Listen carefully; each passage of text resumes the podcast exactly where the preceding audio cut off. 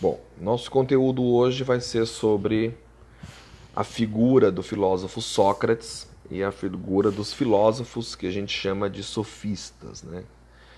E tem por tema a busca pela verdade.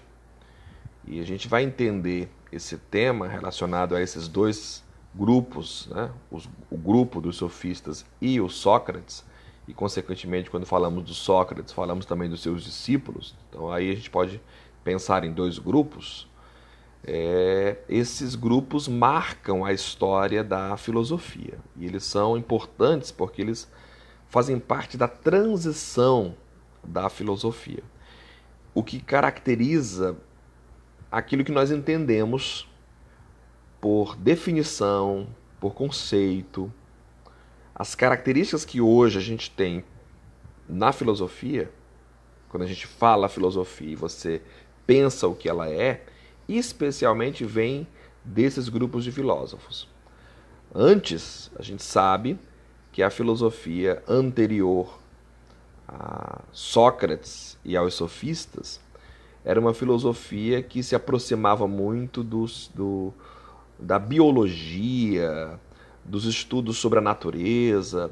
Ela carregava um peso muito mais de ciências da natureza do que ciências humanas, como hoje a gente é, é, coloca a filosofia nessa área, né?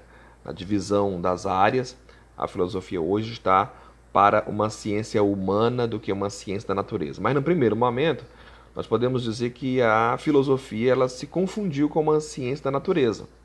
Quem vai fazer realmente essa transição, ou seja, quem vai operar a mudança da, do foco da filosofia da natureza para o homem, para a sociedade e, consequentemente, para a verdade que o homem pode ou não pode conhecer, é justamente Sócrates e também os sofistas. Tá? Por isso tem esse título, A Busca pela Verdade. Porque a preocupação desses filósofos era justamente entender o homem e buscar compreender o que, que era possível o homem conhecer. A epistemologia, portanto, começa aqui. Há uma fundação da filosofia propriamente dita aqui, no momento que eles passam a buscar a compreender o homem e suas possibilidades de conhecimento. Portanto, o que acontece nesse período é uma transição do que a gente chama de cosmologia para a antropologia. Vamos lembrar, os pré-socráticos foram filósofos que investigaram a physis, que buscaram compreender o cosmos, que tentavam explicar a natureza desse cosmos, a origem desse cosmos. Estavam interessados no que a gente chama de arqué, né? o elemento substancial, primordial, que funda, que que organiza, que sustenta, que explica a natureza. Então, todos os primeiros filósofos foram nessa direção e tiveram várias tentativas de explicar racionalmente essa natureza. Mas, depois dessas tantas tentativas e das muitas explicações que se deu né, é, é, a respeito dessa natureza, começou a restringir mais, os filósofos começaram a restringir mais esse campo das investigações, e aí a restrição se deu muito mais no campo aí do humano e da sociedade. Claro que isso se dá dentro de um contexto histórico, não é simplesmente por interesse é, mais nisto do que naquilo. A filosofia é filha da história e como filha da história, ela vai acompanhando os interesses da filosofia, vão acompanhando também aquilo que está acontecendo no mundo à sua volta. E o que, que estava acontecendo no mundo é, durante o, o, a transição da cosmologia para a antropologia, aí no século V a.C., particularmente? Primeiro, se tem uma mudança da filosofia na perspectiva geográfico-política. E aqui nós podemos falar da importância de Atenas nesse processo. Até então, a filosofia estava principalmente é, os filósofos estavam desenvolvendo suas teorias, principalmente na Ásia Menor e na Magna Grécia. É, cidades como Mileto, de onde vieram Tales, tá? É, Samos, de, de onde veio o, o famoso Pitágoras, e até a transição para a cidade de Atenas, né? para a região da Grécia continental. Então, nessa transição de importância geográfico-política, muita coisa vai mudar, porque Atenas era simplesmente a principal cidade no que diz respeito à, à cultura, comércio, era uma cidade aonde havia uma expansão em todos os níveis. Uma grande cidade, uma cidade poderosa. E neste ambiente, né, nesta região, estava se consolidando a democracia grega. A aristocracia estava perdendo seu espaço, né, perdendo seus privilégios e estava sendo implantado a democracia. Eu chamo de democracia grega porque sabemos que a democracia nesse período não era semelhante às democracias modernas. A, a democracia nesse período, especialmente aí na Grécia, somente os chamados cidadãos, né, quem era considerado cidadão, os homens maiores de 21 anos, livres e naturais de Atenas, é que tinham e que tinham posses, né, é que poderiam, por exemplo, participar de fato desse ambiente democrático. Não era uma democracia plena. É, vários grupos aí estavam fora dessa participação democrática, como as, as mulheres, por exemplo, os estrangeiros e os escravos. Então era uma democracia elitista. Mas é importante destacar que, apesar disso, é nesse ambiente democrático, né, fundado por Solon em 594 a.C., é que vai se desenvolver a filosofia, especialmente antropológica, tá? É nesse ambiente, porque nesse ambiente democrático da polis grega, onde as discussões de cidadãos é, em praças públicas marcavam o destino da cidade, que se desenvolve o que a gente chama de nova areté. É uma expressão para virtude, excelência, ou seja, a, aquilo que de fato define um cidadão grego. Antes da democracia grega, o que definia um cidadão era as virtudes ligadas ao bom guerreiro, certo? Um, um, um, um nobre, né? os aristocratas gregos, eles é, prezavam principalmente pela figura do aristocrata guerreiro, o belo, o bom. Não é à toa que eles eram treinados desde cedo é, para terem um porte físico adequado, para desenvolverem a coragem, para estarem preparados para a guerra. Então, esse era a figura do, do cidadão antes da democracia, né? o aristocrata antes da, da, da democracia, o sujeito grego antes da democracia, ele ele era marcado por essas características. Ele tinha que ter essas características. Tá? Isso era a areté, a excelência, a virtude. Um sujeito virtuoso era um sujeito que trabalhava especialmente a coragem e o corpo. Não é à toa que a educação desse guerreiro era feita no ginásio. E aí a gente tem as várias estátuas gregas desse período que é, celebram, né, que apontam para o corpo masculino, especialmente, apontando para essa ideia de perfeição, de beleza. Tá? Isso era a área até antes da democracia. Com o advento da democracia, a área até muda. Ou seja, a virtude agora não é mais simplesmente o corpo, não que o corpo tenha deixado de ter sua importância. É, o próprio Platão ainda é, valorizava essa questão da beleza do corpo, o, a, o lugar do ginásio ainda tinha sua importância na formação do cidadão dentro da democracia. No entanto, agora a nova areté, a nova virtude, ela se fundamentava muito mais nos aspectos morais e políticos do que nos aspectos físicos. Então, o cidadão agora, virtuoso, era aquele que seria capaz de pensar bem a própria polis, discutir o destino da cidade. Então, qual é o ideal de excelência nesse período? Um cidadão que fosse um bom orador, um sujeito capaz de discutir bem.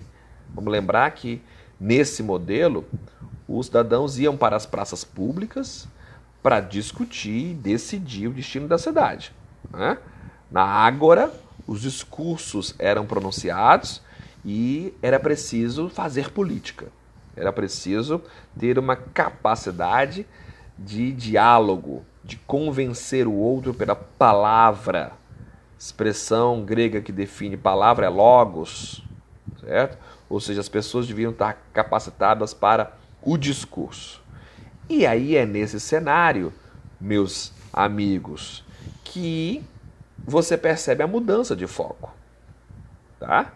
A política é muito mais importante naquele momento do que as preocupações cosmológicas. Portanto, você vê a mudança da preocupação do cosmos para a polis. A política, a cidade, o destino da cidade, e, portanto, aquilo que envolve a política, o discurso, a oratória, a retórica, o puro da palavra, passaram a ser mais importantes do que a cosmologia. Além do mais, a cosmologia pré-socrática tinha chegado a muitas conclusões distintas, o que permitia uma certa dúvida a respeito da segurança desse saber. Afinal de contas, qual era de fato a arqué originária? Né? Qual era de fato o elemento que sustentava e que dava sentido e que explicava o cosmos? Havia muitas teorias e o que se buscava nesse momento era algo mais seguro. A cidade precisava de leis que pudessem regê-las.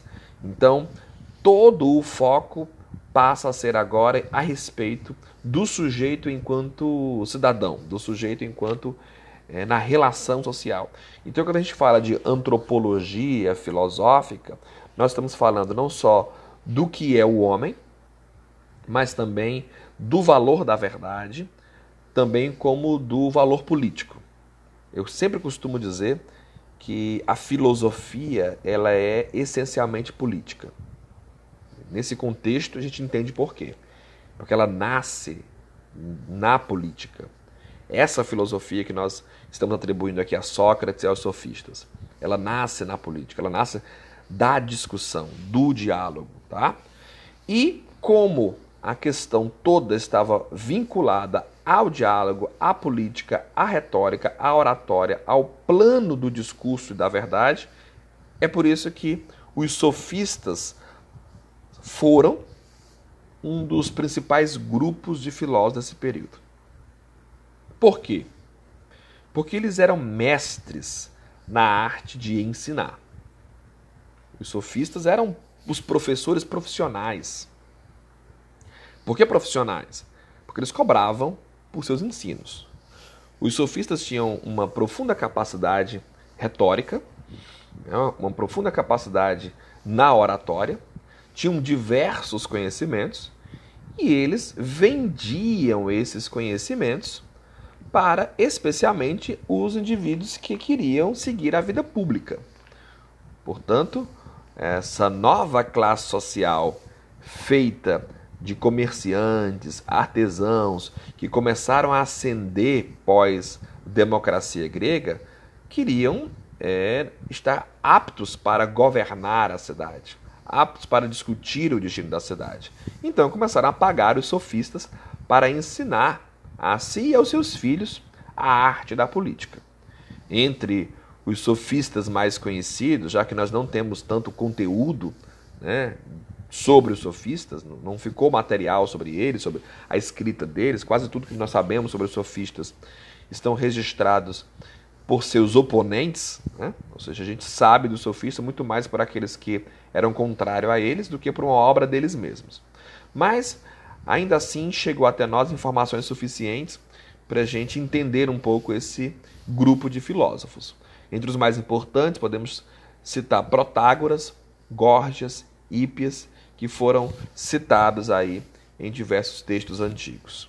Então, repetindo, os sofistas eram professores, eram itinerantes, né? viajavam de cidade em cidade, ensinando retórica, oratória, tá? que eram a, as artes. Né? O que, que é a retórica e a oratória? É a arte de falar bem, é a, a ciência do falar, é a arte do falar. E eles saíam de cidade em cidade, mediante pagamento, tá? Importante esse destaque, porque isso vai fazer uma diferença aí entre ele e o Sócrates, eles e o Sócrates, ensinando aí a eloquência, a arte de manipular as palavras, tá? Para convencer as pessoas sobre uma determinada ideia.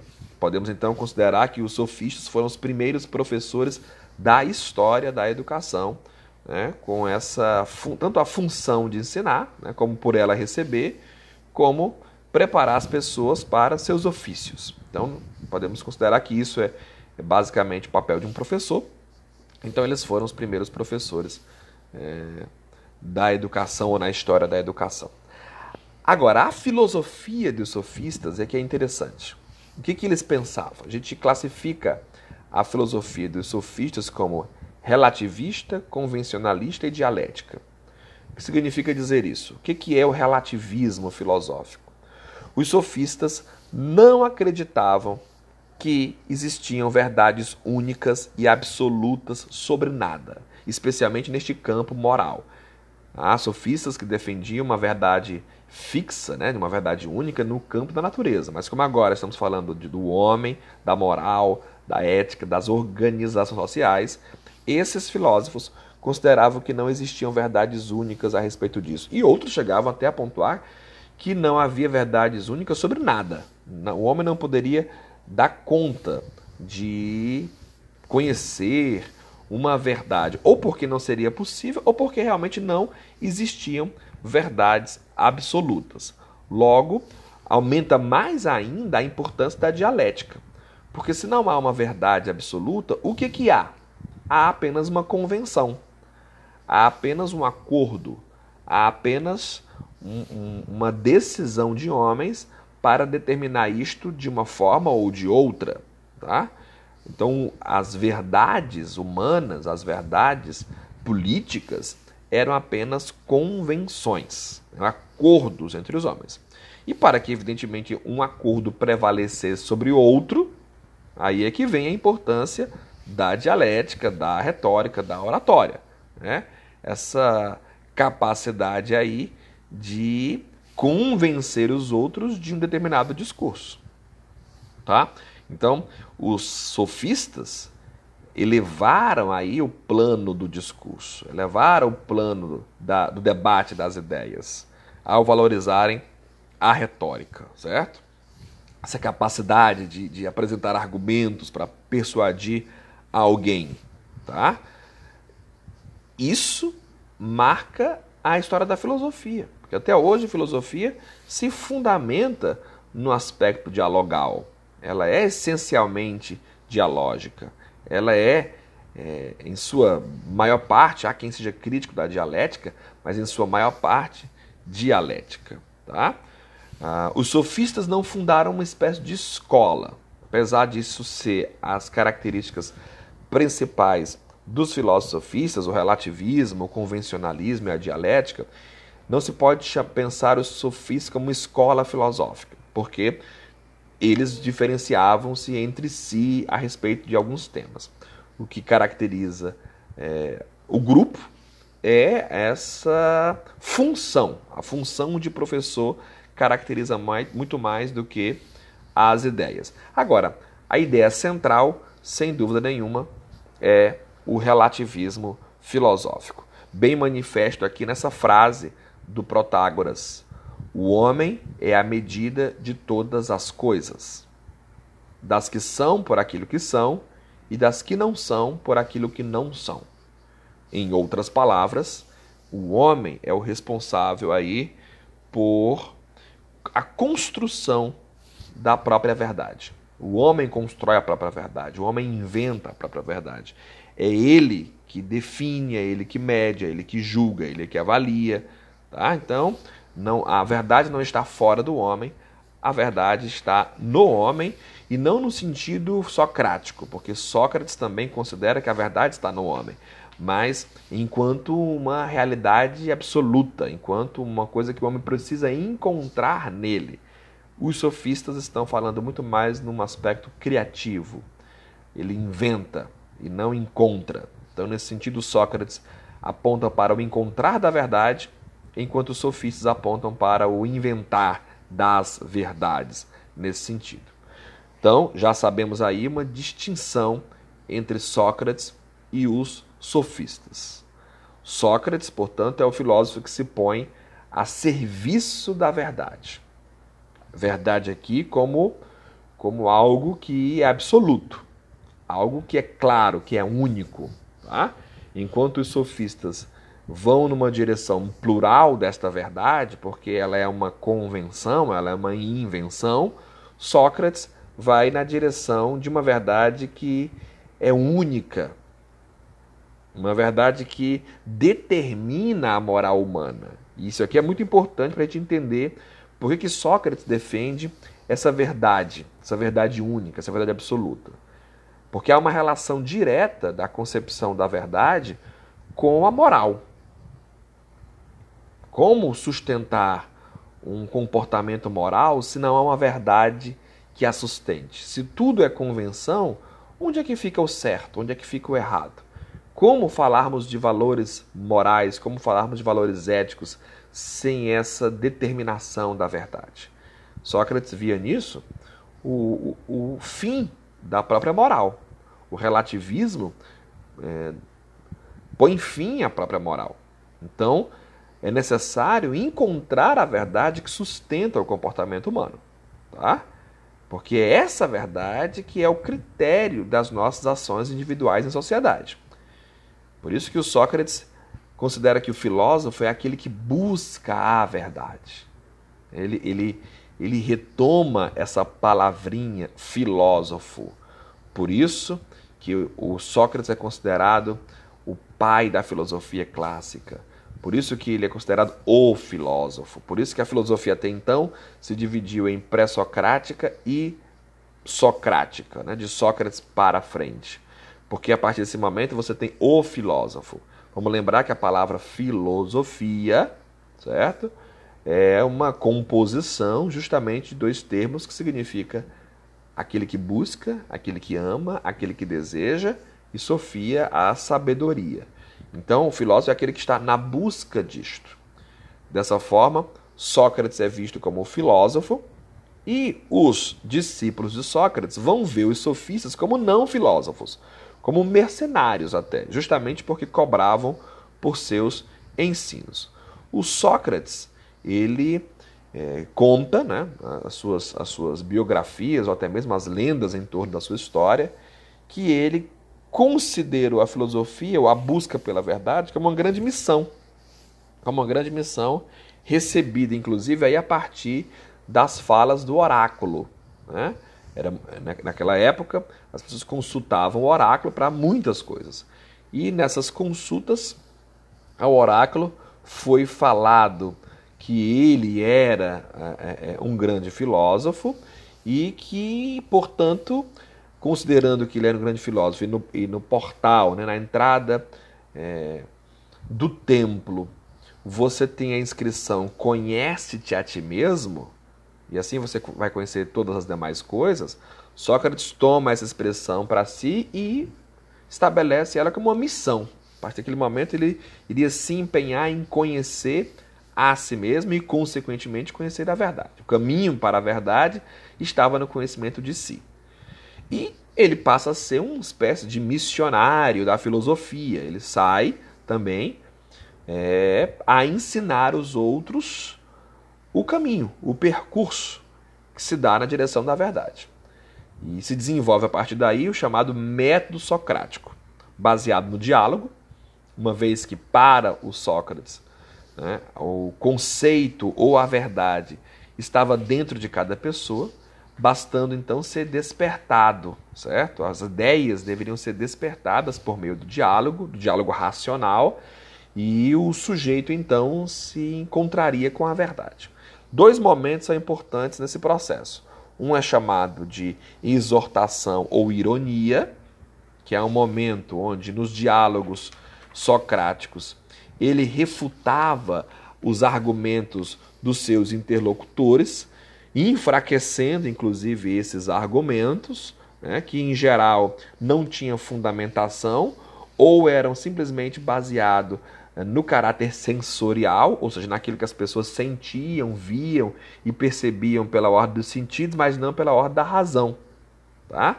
Aqui a gente lembra da, do famoso mito da caverna, escrito por Platão.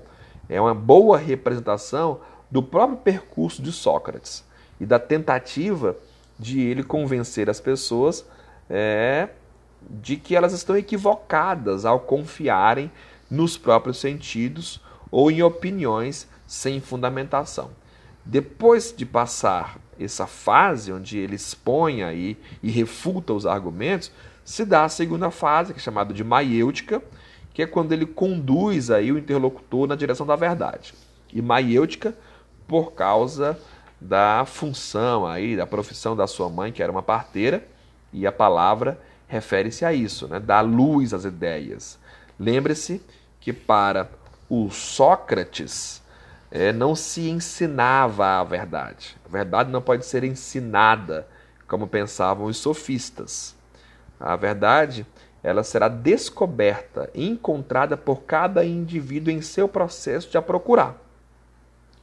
Logo, o que o Sócrates fazia era muito mais conduzir as pessoas né, à, à verdade e induzir as pessoas à reflexão do que ensinar, do que expor o conhecimento. Isso era a característica dos sofistas. Os sofistas é que ensinavam, que expunham conhecimento, que convenciam e ensinavam a convencer uh, os outros a respeito de um determinado conteúdo.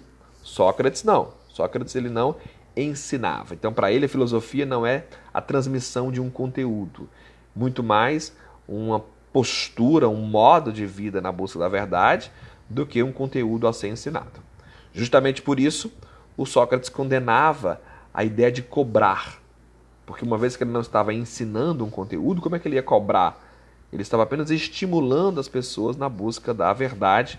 E aí toda a crítica em relação aos sofistas que cobravam por seus ensinos. Então podemos dizer que o Sócrates buscava a verdade, enquanto os sofistas estavam na construção dos seus conceitos, apenas aperfeiçoando a retórica. Essas são diferenças marcantes entre Sócrates e os sofistas. Mas o nosso amigo Sócrates, Assim como muitos sofistas foram perseguidos em determinados momentos, porque como os sofistas eles ensinavam mediante pagamento, eles ensinavam quem quisesse e pudesse pagar. Quem quisesse aquele conteúdo e pudesse pagar. Evidentemente, muitos novos comerciantes, a, a, classe que estava ascendendo, estavam buscando aquele tipo de conhecimento que irritava a aristocracia que não queria, evidentemente, a ascensão daquele grupo. Eles também eram perseguidos. Mas o Sócrates foi muito mais. Porque o seu ensino é, acabava sendo interpretado como um ataque. Um ataque às opiniões vigentes, né? às autoridades que tinham aquelas opiniões, e, consequentemente, ele irritou muita gente poderosa a ponto de ser condenado à morte. Né? O quadro que vocês estão vendo aí é um famoso quadro clássico é, da condenação de Sócrates. Ele foi condenado a, a cometer o suicídio. Né? Era, era um tipo de morte muito comum naquela época, de condenação muito comum. E ele foi condenado, é, e a acusação foi que ele corrompia a juventude. Corrompia como? Justamente fazendo elas terem novos pensamentos, novas reflexões, que consequentemente irritavam os poderosos de sua época. Tá? Isso era visto como uma espécie de impiedade, porque é, implicava, por exemplo, também a questão da religião. Então era como se ele fosse contra a religião grega, como se ele estivesse tentando introduzir novas crenças que colocavam fim nas antigas, Então ele foi acusado aí de corromper esses filhos dos aristocratas com seus ensinamentos, levando eles a duvidarem dos valores tradicionais. Então, por causa disso, o Sócrates acabou sendo condenado à morte e não deixa de ser um grande símbolo de todos os filósofos que continuam sendo acusados de corromperem as pessoas, de fazerem elas duvidarem das dos conceitos ou das ideias ou dos valores tradicionais. Enquanto efetivamente o que o filósofo continua fazendo é aquilo que ele faz por excelência: buscar um conhecimento legítimo, buscar a verdade, ou até mesmo o filósofo que não acredita em verdades absolutas, mas ainda assim ele é aquele que está buscando um discurso fundamentado, um discurso lógico. Então, para isso, ele vai questionar, evidentemente, tudo aquilo que não carregue essa fundamentação, essa lógica, e isso continua irritando muita gente, tá? Aí um conjunto de imagens sobre Sócrates e aí terminamos esse nosso encontro citando duas frases desse importante filósofo. O início da sabedoria é a admissão da própria ignorância. Todo o meu saber consiste em saber que nada sei. Essa famosa frase de Sócrates sobre o reconhecimento da ignorância como um papel fundamental aí no processo de conhecer, como um lugar fundamental no processo de conhecer. E para terminar, a vida sem reflexão não merece ser vivida. Ok?